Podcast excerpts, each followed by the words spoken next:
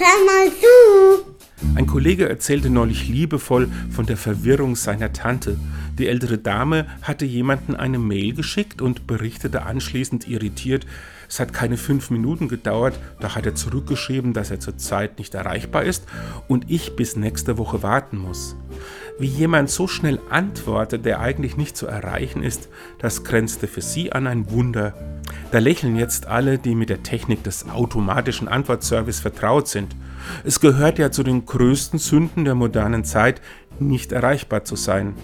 Wenn es trotzdem mal sein muss, kann so eine Nachricht die Größe der Schuld wenigstens etwas mindern. Dieser Service gehört zu den digitalen Errungenschaften, die das Leben tatsächlich leichter machen.